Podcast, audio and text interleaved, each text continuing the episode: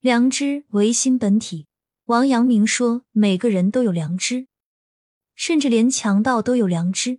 因而，圣人和凡人、贤能和愚笨的人区别，并不在于有没有良知，而在于良知是否被物欲所蒙蔽，以及良知被蒙蔽的程度的深浅。良知本身没有善恶之分，是人们受到物欲的驱使，对世界上的事物做出善恶之分，也逐渐开始以善为美，以恶为丑的生活，开始有意为善。或有意为善不成，而有意为恶。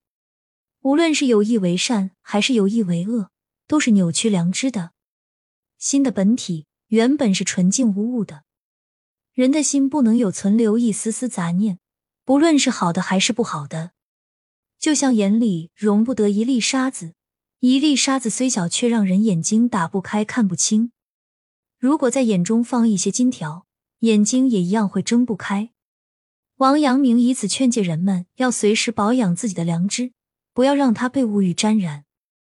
有意为善，就会渴望回报，渴望受助之人可以滴水之恩，当涌泉相报。如果行善是因为有目的而为，是伪善的行为，也就不值得表扬。那如果犯错不是出于本心故意的，而是意外过失，也就不必受罚，只要能改进就行。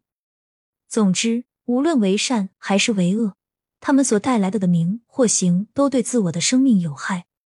名，人们也往往为其所累，为了维持这个好名声，增加许多不必要的作为，虚伪的背离自己的本性。因此，从生命的本真而言，善和恶不妨都放下，不有意为善或为恶，维护自己心的本体广阔坦荡。欢迎您一起来学习一代圣人王阳明的智慧吧。非常感谢您的收听，欢迎订阅、点赞、评论，与我进行互动哟。我们下一集再见。